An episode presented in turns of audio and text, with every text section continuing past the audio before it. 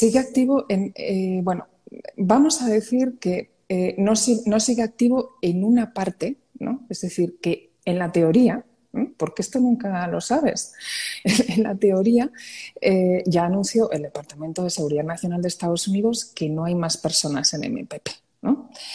pero en la práctica, pues hay miles de personas que están aquí en la frontera o en otros lugares de, México, porque la frontera es tan peligrosa que se van a la Ciudad de México, se van a Cancún o se van a Guadalajara, Querétaro, tal, que están esperando su fecha de reingreso Muchas de ellas son personas MPP de, deportación en ausencia, es decir, que no acudieron a una, a una, de sus cortes porque fueron secuestrados el día de la corte, porque hubo de repente un atentado y no llegaste, eh, porque, te, porque te violaron. ¿no? Es, decir, la frontera es la zona más, una de las zonas más peligrosas del mundo y la parte más peligrosa de, México.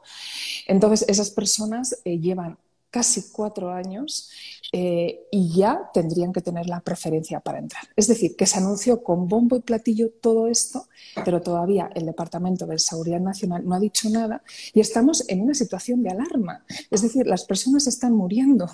¿no? Habrás visto en mi último post que, ha muerto un, médico cubano eh, que también esperaba llegar a Estados Unidos y, y murió pues, en un atentado ¿no? en Ecatepec. ¿no?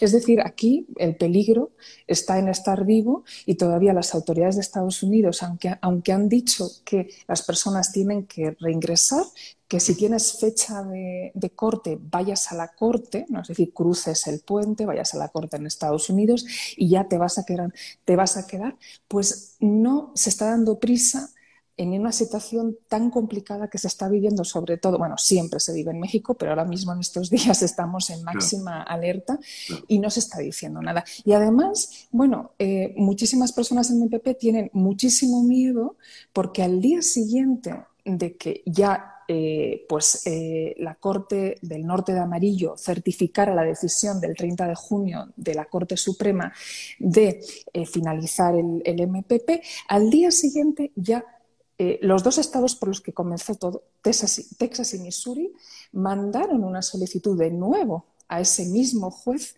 para que, eh, por favor, eh, no terminara el MPP. Y esto no es nuevo. Es decir, es, decir Exacto, son demandas que siempre se presentan. Sí, y entonces hay muchísimo miedo y muchísima preocupación entre la población y muchas de ellas personas venezolanas, ya que nos ven muchas personas venezolanas o sus familias que nos ven, que te ven, ¿no? Eh, entonces, eh, que están muy preocupadas porque dicen, bueno, ¿y ahora si cambia algo más, ¿no? Si de repente ahora, ¿no?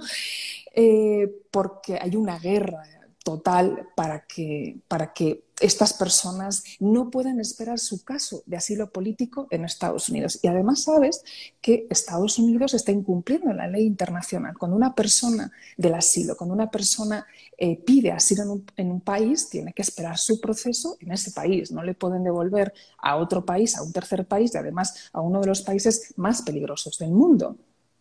Cuando hablas de peligrosidad, Judith, te refieres no solamente a lo que sería la trata de personas que comentábamos hace rato, este tipo de noticias, sino que me llama la atención, como tú bien lo decías, en estas publicaciones recientes que has hecho a través de tus, de tus redes sociales, de atentados en algunas zonas de, de, México. ¿Estos atentados son perpetrados por quién y cuál es el objetivo, en todo caso, que, de estas personas? Claro, eh, bueno, en, mi Instagram, en Judith en Juaritos, eh, que es un proyecto completamente independiente para informar a la, población que busca asilo político en Estados Unidos, no es información sobre ella, sino para ella, eh, pues habrás visto que ahora mismo las personas más olvidadas, y por eso me estoy centrando en ellas, son las personas que están buscando asilo político en Estados Unidos. estamos, México, es un país que no tiene Estado de Derecho y quien eh, maneja el país es el narcotráfico. Es decir, vivimos con el narcotráfico y con la corrupción completamente. Entonces, el, narcotráfico está ahora mismo, y el crimen organizado está ahora mismo demostrando su poder. Estamos en manos de ellos. El jueves, por ejemplo, vivimos una jornada de terror completamente en Ciudad Juárez. Es que de terror. Era algo impresionante, ¿no? Era disparando a, una gasolinera, a la gente que estaba ahí. Dispararon a cuatro compañeros de una radio, una, eh, que estaban haciendo una promoción, se dedicaban a, no cubrían eh, crimen organizado ni narcotráfico, que es algo que yo he cubierto durante muchísimos años, ¿no? Aquí en Ciudad Juárez, sino que eh, era pues algo super ¿no? Los mataron, ¿no? Un locutor y tres compañeros, ¿no? Eh, a todo el que estaba ahí, ¿no?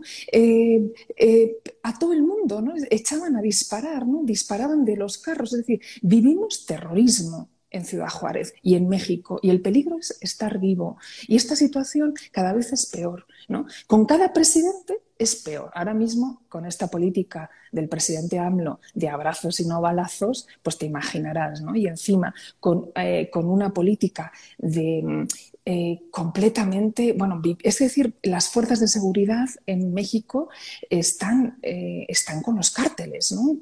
entonces, completamente corruptas, y no solamente las fuerzas de seguridad, ¿no? Es decir, también los mandatarios, ¿no?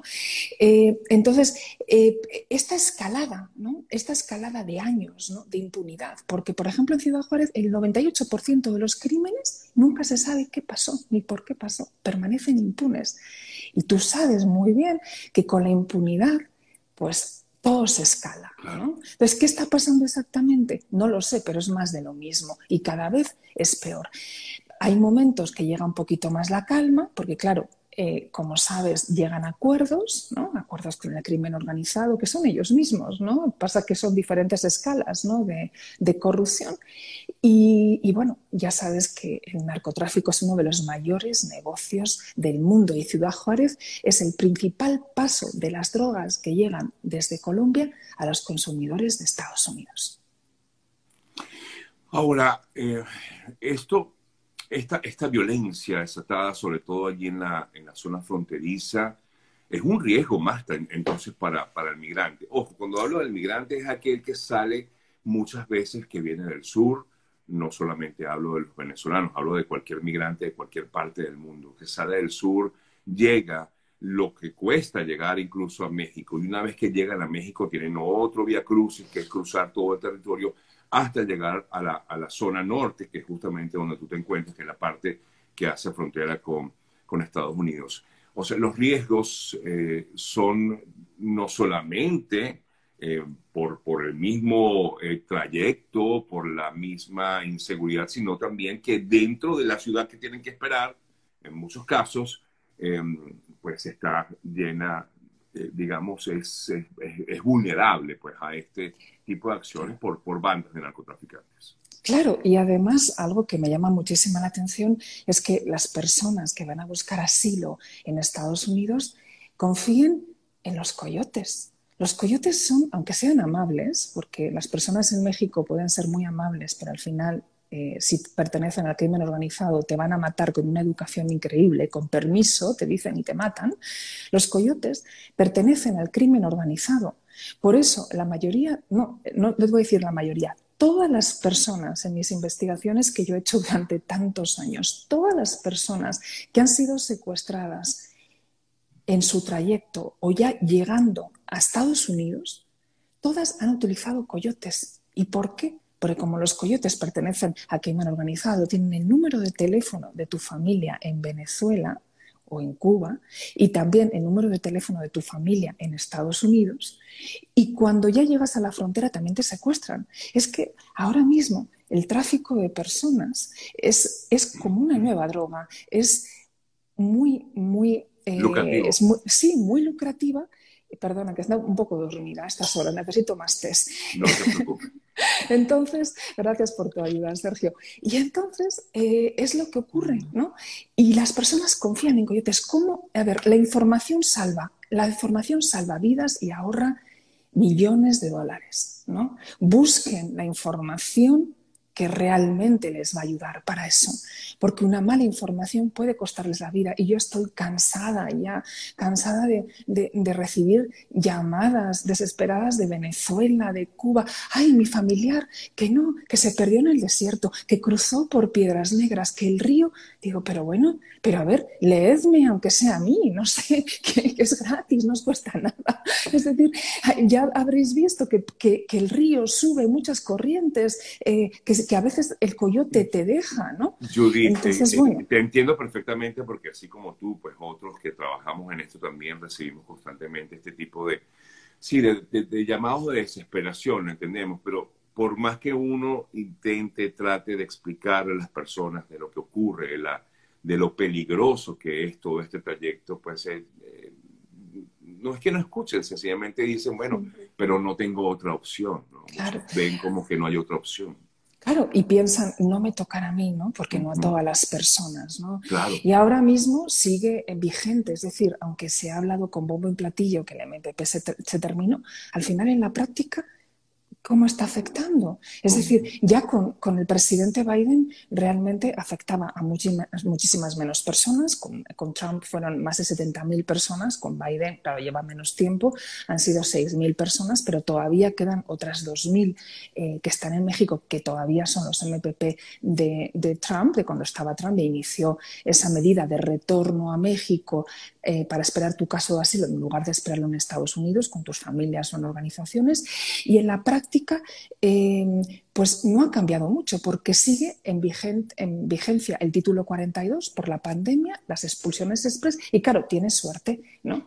Es decir, hay personas que no las están expulsando, pero otras muchas que las están expulsando eh, sin procesar su caso, ¿no? porque el título 42 es peor que el MPP. Es decir, tú estás esperando sin saber, sin poder ir a las cortes, sin poder hacer nada. ¿no? Entonces, realmente no ha cambiado mucho en la frontera. Esperemos que el Departamento de Seguridad Nacional y, los congresistas estén presionando eh, por las personas que se están quedando aquí en, un lugar en un lugar tan violento ahora mismo que un día más les puede costar la vida.